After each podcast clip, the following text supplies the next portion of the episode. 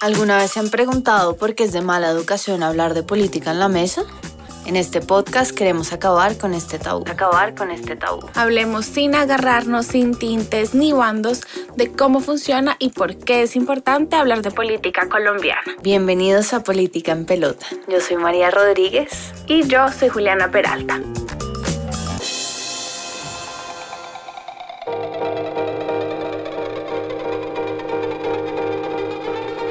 Juliana Peralta. Llegaron las elecciones a Colombia, las dos en fin de semana de festivo.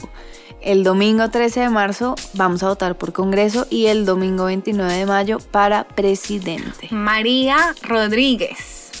Este año vamos a elegir a las personas que nos van a representar hasta el 2026, año en el que también se va a celebrar la próxima, próxima Copa Mundial de Fútbol en Estados Unidos, Canadá y México. Y es por esto que en Política en Pelota hemos preparado una serie de capítulos para animarlos a todos a votar, pero sobre todo votar informados. Y de paso, como sabemos que este es un tema de conversación en la mesa, que no termine el 2022 sin amigos o peleados con sus familiares. Entonces, en este capítulo y en el siguiente vamos a hablar sobre la Constitución de 1991. Vamos a partir en dos este capítulo para poder entrar un poco más en detalle sobre estos temas, que personalmente nos parece muy importante que todas las personas en Colombia conozcan y entiendan. Eh, y recuerden que la política no es algo estático, sino al contrario, que va cambiando conforme la sociedad cambia. Y una de las cosas más interesantes de la Constitución del 91 es precisamente que nació del pueblo como respuesta a unas muy necesarias y profundas transformaciones políticas que estaban pidiendo los colombianos y las colombianas. Entonces en el primer capítulo vamos a hablar en detalle sobre el contexto político y social del país, que llevó a que se estableciera la Asamblea Nacional Constituyente, que ya les vamos a contar qué es.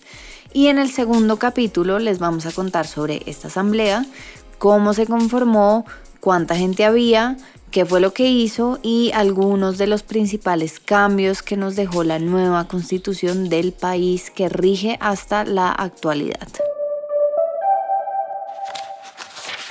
María, primero tenemos que entender pues qué es una constitución. Y para nosotras básicamente una constitución sirve para constituir Estado, para organizarlo y sobre todo, muy importante, ponerle límites al poder. Es un acuerdo de reglas de convivencia, es decir, una forma de pacto político y social. Y se llama así precisamente porque integra, establece, organiza y constituye las normas básicas que rigen a la sociedad de un país. Y los colombianos creían que se necesitaba una nueva constitución porque como les hemos venido contando en Política en Pelota, el siglo XX fue muy complicado políticamente hablando. Empezamos luchando la guerra de los mil días y la pérdida de Panamá. A mediados del siglo inicia la violencia, esa violencia con B mayúscula. También se instaura el Frente Nacional, que a pesar de haber sido en su momento una solución que fue apoyada por una mayoría del país, excluyó por mucho tiempo y de una manera muy obvia a sectores políticos alternativos por 16 años y favoreció una crisis de la democracia representativa y el desprestigio de los partidos tradicionales, factores que eran vistos como algunas de las principales causas de la violencia política que estaba afectando al país. A esto también hay que sumarle el auge y el crecimiento del narcotráfico y su consecuente violencia. Además, se vivió un creciente y una expansión gigante de guerrillas a nivel nacional, mientras los problemas agrarios y de desigualdad no se resolvían. Y en términos sociales, las ciudades estaban creciendo muchísimo por un crecimiento más que todo de migración rural hacia las urbes. Esto a su vez va a implicar que la tasa de alfabetización y en consecuencia el número de personas que reciban educación aumentara significativamente y todos estos momentos hicieron que la democracia se encontrara muy debilitada porque la política muchas veces estaba permeada por el conflicto armado y el narcotráfico y pues como que no lograba coger las riendas del país. Y en este contexto, el Ejecutivo, es decir, el presidente y su gabinete, tenía una tendencia a gobernar por medio de sus poderes de emergencia, como el estado de sitio que le daba al presidente el poder de expedir decretos y normas sin tener que pasar por el Congreso. Y este fue un fenómeno que en realidad se vivió durante muchísimos años en Colombia. Duramos 30 años con el estado de sitio eh, on and off desde el 49 hasta el 91. Para los que no saben, el estado de sitio, en poquísimas palabras, es un régimen que permite que el presidente tome la decisión que se le dé la gana sin consultarle a la rama legislativa o judicial.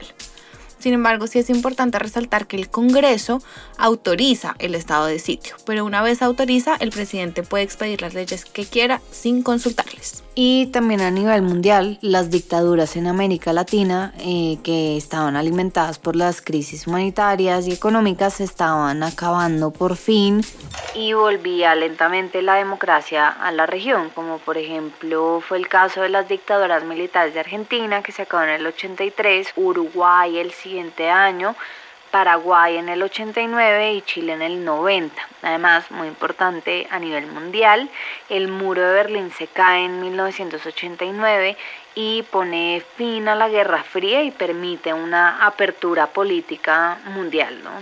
Eh, y es por eso que en este contexto era evidente la necesidad de fortalecer al Congreso en Colombia y darle un papel más importante en la resolución de los problemas del país, al igual que reformular profundamente las instituciones del Estado, porque la realidad era que las personas ya no creían ni confiaban en ellas. María, básicamente el resumen lo que estaba pasando es que había un cansancio generalizado de la violencia interna, el aumento del problema del narcotráfico, un incremento de la clase urbana y de la educación, una necesidad de modernizar el Estado y el tránsito de la democracia que se vivió en América Latina. Ahora sí, entrando en detalle, posiblemente uno de los determinantes más importantes en el proceso para crear una nueva constitución fueron los procesos de desmovilización liderados por el gobierno de Virgilio Barco, que era liberal, a finales de los 80 y estos fueron desmovilizaciones de grupos armados como el Partido Revolucionario de los Trabajadores y el movimiento M19. Cuando el M19 decide dejar las armas y eventualmente desmovilizarse, se empieza a trabajar en algo que se llamó mesas de análisis y concertación. Estas mesas fueron conformadas por grupos políticos, el gobierno y obvio el M19, pero además estaban abiertas a otras guerrillas que quisieran incorporarse a este proceso.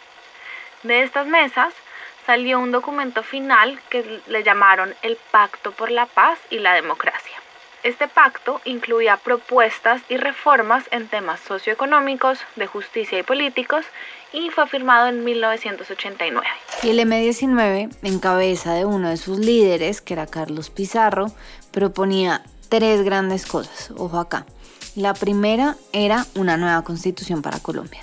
La segunda era un plan de desarrollo económico y la tercera era una filosofía de convivencia, unidad nacional y soberanía. Y el pacto contenía pues, todas estas propuestas y tenía que ser primero aceptado por el Congreso y también tenía que incluir las condiciones de dejación de las armas. Mejor dicho, era muy parecido al acuerdo de paz con las FARC del 2016, pero bajo el nombre Pacto. Sin embargo, lo que pasó es que el gobierno de Barco decidió agregarle a la primera parte sobre reformas constitucionales una reforma a la justicia para combatir el narcotráfico, entre las que se incluyó la extradición. En diciembre de 1989, cuando el Congreso debía votar por estas reformas constitucionales, el tema de la extradición se volvió un problema gigante y de pelea entre el Congreso y el gobierno de Barco.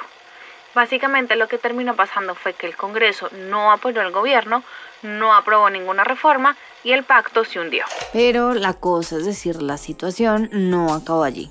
Tres meses después de que el Congreso hundiera este pacto por la paz y la democracia, en el mes de marzo del 90 había elecciones nacionales en el país.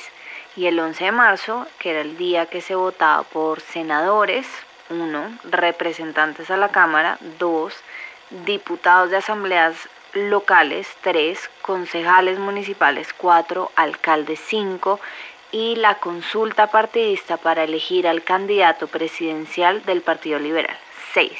Es decir, seis papeletas para seis elecciones. Y ante este escenario, los desmovilizados del M-19, el propio Barco, el expresidente Misael Pastrana y sectores estudiantiles, entre los cuales estaban, por ejemplo, la alcaldesa actual de Bogotá, Claudia López, el exprocurador Fernando Carrillo y Catalina Botero, que hoy es la decana de la Facultad de Derecho de la Universidad de los Andes, todos ellos empezaron a organizar a favor de una Asamblea Nacional Constituyente es decir, una reunión nacional de representantes populares con un único objetivo de reformar la constitución política. María, y por iniciativa de estos grupos y principalmente el movimiento estudiantil, se incluyó de manera no oficial una séptima papeleta. Entonces, esta séptima papeleta lo que pasó fue que fue repartida en las calles o fue impresa en periódicos para que la gente pudiera recortarla y la metiera en las cajas de votación junto con las otras seis papeletas. Por ejemplo, el periódico El Tiempo imprimió la papeleta y la incluyó en su edición de ese domingo. La papeleta decía lo siguiente. Plebiscito por Colombia. Voto por una asamblea constituyente que reforme la constitución y determine cambios políticos, sociales y económicos en beneficio del pueblo. Los estudiantes, que eran los que estaban promoviendo esta iniciativa, fueron a las urnas y contaron a ojo lo que pudieron y según dicen hubo por lo menos un millón de votos a favor de la Asamblea Constituyente. Pero como esta no era una papeleta oficial, la registraduría no contó estos votos, así que nunca sabremos cuántos votos fueron depositados en realidad. Entonces, luego de estas elecciones, el presidente Barco decreta un estado de sitio otra vez para que se organizara un plebiscito constitucional en las elecciones presidenciales del 27 de mayo de ese mismo año, es decir, del 90. Y la Corte Suprema de Justicia va a reconocer que el constituyente primario, es decir, el pueblo, la gente, se había expresado de manera elocuente y directa por medio de esta séptima papeleta. Y entonces permitió organizar un plebiscito sobre este tema. Por tanto, el 27 de mayo, cuando se estaban votando las presidenciales, se realizó de manera formal y legal el plebiscito para una nueva constitución. En este plebiscito, pues se le preguntó a la gente si efectivamente quería, pues, que hubiera una nueva constitución y más de 5 millones de colombianos votaron a favor y solo unos 200 mil colombianos votaron en contra de la Asamblea Constituyente. María, fue así que se aprobó entonces con una mayoría del 86% la Asamblea Nacional Constituyente. Y la elección para presidente la ganó César Gaviria del Partido Liberal. María, entonces ya sabemos qué era lo que estaba pasando en el país preconstitución del 91. Cuéntame un poco qué, te deja todo esto. Pues a partir de esta séptima papeleta, primero es muy claro la falta de confianza y legitimidad eh, del Estado colombiano y esto lleva a que el pueblo y la gente se organice de una manera pacífica eh, y logre conseguir un cambio, o más bien el cambio más importante en la historia política reciente del país. María, de acuerdo, y además esto también demuestra la importancia de las iniciativas que nacen del pueblo, de la ciudadanía, y no de las élites, que eso es lo que decíamos al principio del, del capítulo. Y esta fue una iniciativa que realmente se consagró en las urnas incluso siendo un papel no oficial y se logró cambiar la constitución de Colombia. Es un cambio importantísimo, gigantesco, que de nuevo salió y nació del pueblo. También un aplauso grande a pesar de que hubo muchos sectores incluidos en este movimiento para incluir la séptima papeleta, un aplauso a los estudiantes porque en realidad fueron ellos quienes le dieron popularidad a la papeleta, que le, la volvieron algo, algo chévere, algo que las personas de verdad aspiraban y más allá de eso que creyeron que de verdad era posible. Eh, que metiéndola en el sobre en donde estaban las otras seis papeletas eventualmente iba a llevar un cambio y así fue. Y en realidad para todas las personas que se movilizan hoy en día, que de verdad consideran que la urna es un lugar en donde se puede cambiar el rumbo del país, la séptima papeleta es una historia súper inspiracional, ¿no? Total, María, y creo que también es muy importante que las élites reconozcan el momento en cuando el pueblo necesita un cambio. Y creo que lo que pasó durante el siglo XX realmente tenía completamente cansada y agotada la sociedad. O sea, no se podía vivir así, no se podía vivir con, en un país en donde la violencia era la regla y el estado de sitio era la regla. Entonces, ¿para qué tener un congreso?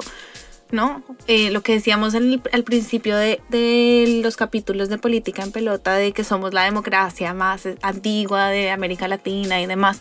Pero pues si el presidente y el ejecutivo se pasaba por encima del Congreso constantemente por más de 30 años, pues realmente qué tan democrático es eso. Entonces es muy importante que como colombianos y como ciudadanos conozcamos estas historias y conozcamos que al fin y al cabo nosotros tenemos el poder y la constitución está precisamente para ponerle límite a lo que los gobernantes pueden hacer, pero al final el poder está en nosotros, en los votantes. De acuerdo, esta es la clara muestra y en el siguiente capítulo hablaremos un poco de cómo este grupo de personas eh, que eran como 74 personas, representaron los intereses de todo un país, que también eso es bastante complejo. Eh, y cómo estos intereses se vieron encausados en lo que hoy es la Constitución del 91, que por supuesto ha tenido sus cambios y eso también lo hablaremos más adelante. Así que gracias por escucharnos, gracias por estar acá. Recuerden no pelearse con sus amigos o familiares por temas políticos, realmente no vale la pena. Y sigamos desnudando y empelotando la política. Gracias por acompañarnos en este striptease político. No olviden suscribirse a este podcast para seguir empelotando la política con nosotras. Si quieren más información sobre el tema de hoy, les vamos a dejar unos links de referencia en la descripción del capítulo. Además, queremos escucharles y saber sus opiniones, sus comentarios, quejas y reclamos. Para eso, síganos en nuestras redes sociales política.enpelota en Instagram y Twitter. La investigación de este capítulo fue realizada por nosotras, Juliana y María, y la edición de sonido y la música son de Pablo Sosa.